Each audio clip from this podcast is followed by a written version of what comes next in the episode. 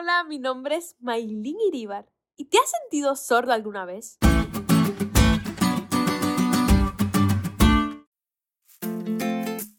Algunos meses cerca de mi graduación tuve una alergia muy fuerte y debido a eso se me taparon incluso los oídos.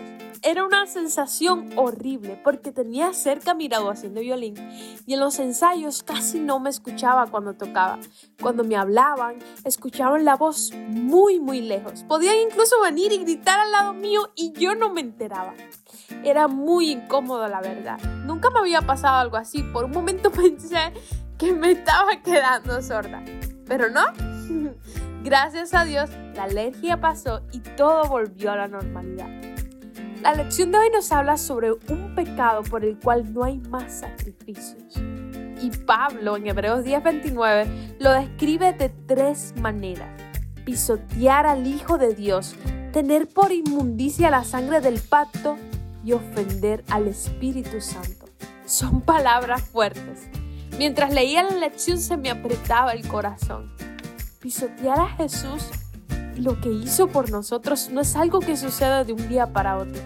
Cuando cometemos errores, cuando pecamos, cuando hacemos lo que a Dios no le agrada, el Espíritu Santo es quien habla a nuestro corazón y nos convence de pecado.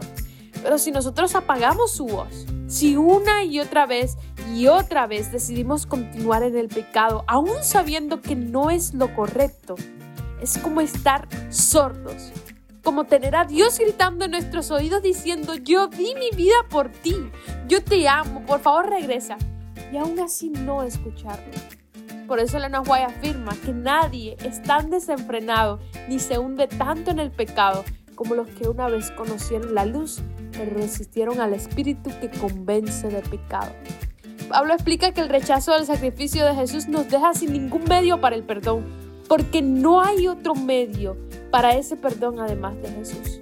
Pisotear a Jesús significa tratar a Jesús como un enemigo, rechazar su sacrificio y responder a la oferta de la gracia de Dios como un insulto. Jesús te está llamando hoy. Jesús está tocando la puerta de tu corazón. No seas sordo a su voz. No resistas más y déjalo entrar. Haz de Jesús el ancla de tu alma, tu roca firme. No hay vida fuera de Él. Decide hoy hacer de Jesús el centro de tu vida. Te aseguro que no te vas a arrepentir.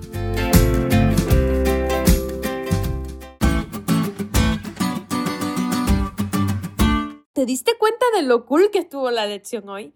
No te olvides de estudiarla y compartir este podcast con todos tus amigos. Es todo por hoy, pero mañana tendremos otra oportunidad de estudiar juntos.